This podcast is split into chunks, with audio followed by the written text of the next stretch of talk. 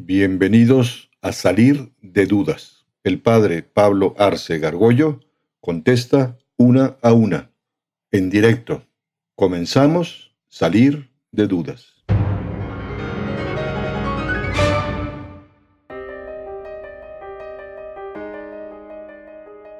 Yo quiero saber qué tan convencido está la Iglesia Católica o qué tantas pruebas tienen de que realmente existen estos el, demonio y, los, los, exorcismos no son puramente, no sé, esquizofrénicos o enfermos. ¿Cómo, cómo determinan esto? Como, como niño no, no, no te cuestionas mucho. Ya que empiezas a crecer, como que ya te surgen dudas de que, que, tan convencidos están de que realmente es una persona poseída. Bien, muy buena pregunta.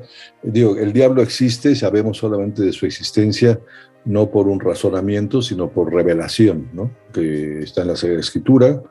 Nuestro Señor hace referencia muchas veces al demonio. Él actúa en contra de los demonios, los expulsa. Eso está muy claro, igual con cantidad de testigos, o sea, son hechos históricos ciertos y reales, no son, no son cuentos para asustar a niños. ¿no?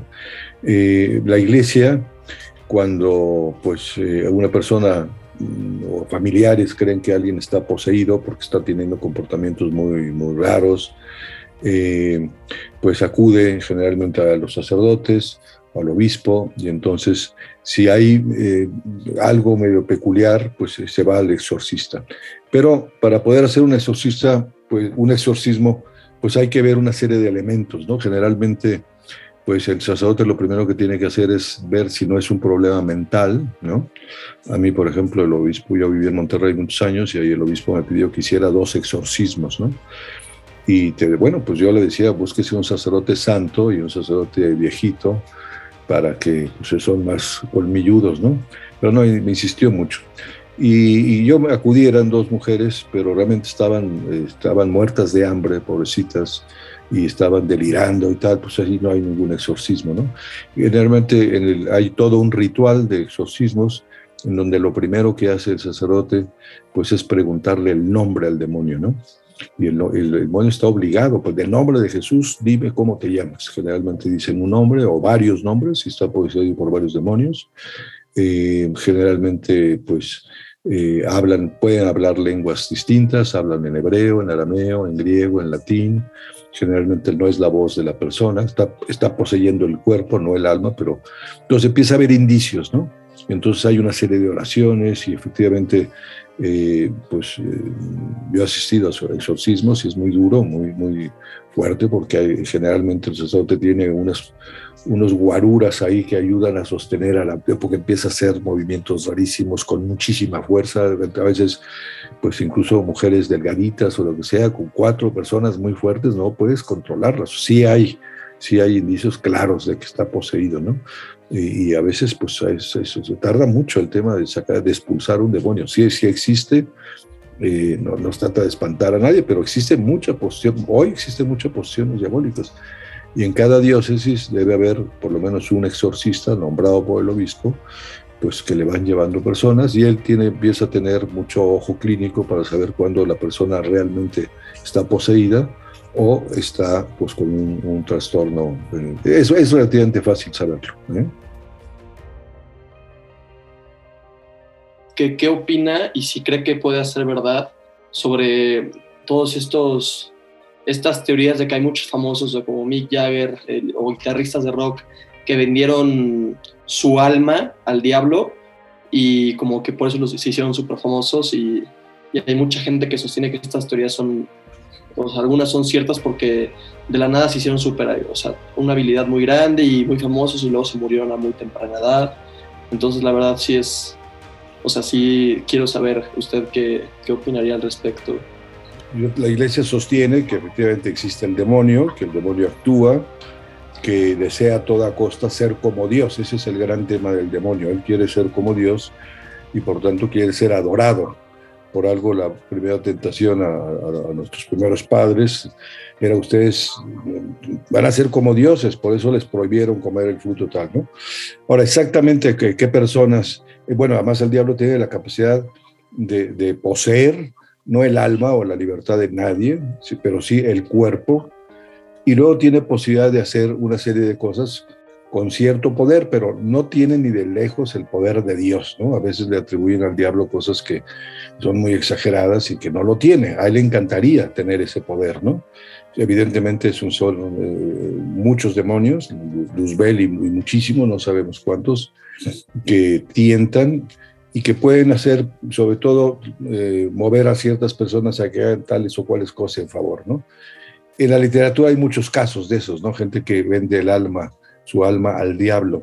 Los exégetas, aquellos encargados por los obispos de expulsar demonios, los sacerdotes podemos ser exégetas, eh, no, de, exorcistas, perdón, eh, sí sostienen que efectivamente hay gente que, se, que es poseída por el demonio porque le tributa cierto culto y, que eh, pues ellos buscan a toda costa pues beneficios de darle cierto culto al demonio. Ahora, exactamente cómo actúa el demonio para que esas personas sean más ricas, más poderosas, más famosas, la iglesia no, no tiene nada concreto que, que, decir, esta persona está poseída o, vendió su alma al diablo y por tanto tiene tales o cuales beneficios. Hay bastante novelesco también en ese asunto, ¿no? Hay que ver mucho. El tema del diablo no es tan fácil tratarlo, ¿no? Porque hay muchos eh, locos y luego hay mucha serie de sociedades, pienso en la masonería, por ejemplo, pues que se ayudan mucho y tienen algunos de ellos mucho odio a Dios y sobre todo al catolicismo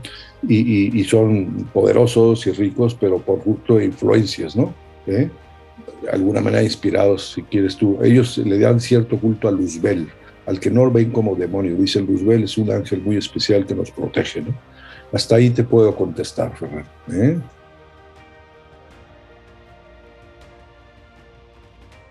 O sea, sobre qué opina la iglesia de pues, cómo se maneja lo de los fantasmas, o sea, todo ese tipo de cuestiones siempre me he preguntado si realmente tú cuando mueres puedes estar como en otra dimensión o, o simplemente te vas al paraíso o simplemente el paraíso es como dejar de, de existir o cómo, cómo sucede esto. Bueno, pues hay muchas preguntas incluidas en, tu, en, en tus inquietudes estamos ante un mundo bastante desconocido, del que la Iglesia no tiene posibilidad de pronunciarse todavía exactamente qué sucede. ¿no? Eh, respecto del tiempo, suele mencionarse que una vez que uno muere, eh, pasa a la, lo que se conoce, o en la, teología se maneja el término eviternidad. Es decir, el, tiempo es eh, la medida del movimiento, eso es el tiempo, ¿no? Y es por eso el ser humano podemos movimiento manejarlo pues, de, mil maneras. Tenemos una cosa que hubo un consenso mundial para establecer las horas, los minutos por la traslación de la Tierra, etcétera, ¿no?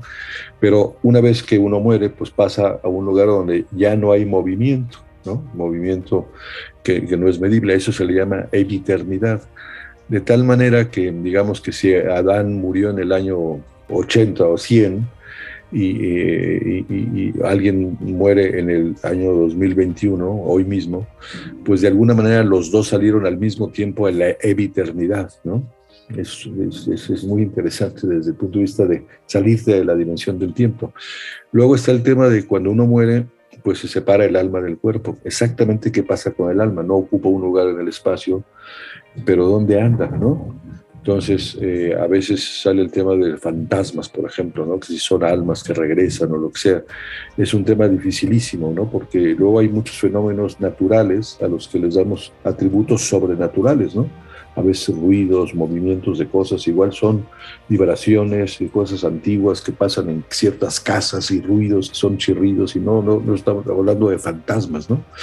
Luego sucede que hay personas que a mí me dicen a veces que ven muertos. ¿no? Eh, que tienen esa capacidad de ver muertos. Eh, caminando, etcétera, ¿no? Hay como dos tipos de muertos y coinciden varias gentes, ¿no? Eh, la verdad, yo no sé exactamente qué es y la iglesia no dice nada porque no tenemos ni idea que hay personas que tienen percepciones o capacidades naturales de ver cosas, pues es verdad, ¿no? Y quizá luego con el desarrollo de la misma ciencia nosotros tendríamos capacidad de hacer cosas a distancia. Yo ya me he encontrado médicos que, manejan cierta medicina alterna y siendo médicos eh, registrados que dicen, no, yo te curo a distancia. Y te curan a distancia, ¿no? Hay que estar abiertos, yo estoy abierto a la ciencia y todo, pero, pero ya desde el punto de vista sobrenatural hay muchas cosas que nos superan, ¿no? Ya todo lo que conocemos por la fe, que es sobrenatural, es inmenso. Digamos, ahí entre el que tiene fe y el que no tiene hay una distancia de conocimiento inmenso, ¿no? Pero todavía tenemos cantidad de cosas que ignoramos.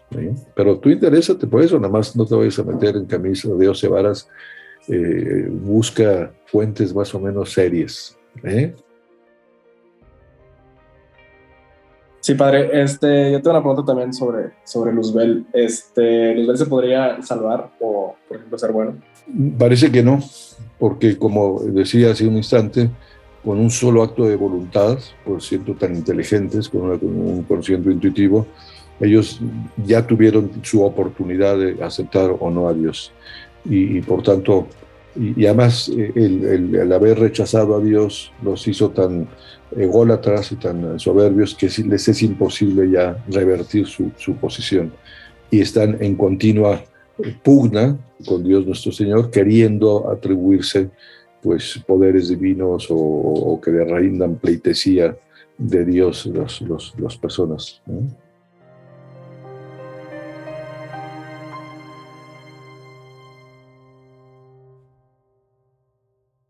Atrévete a preguntar. Envía tus preguntas por correo electrónico a salir.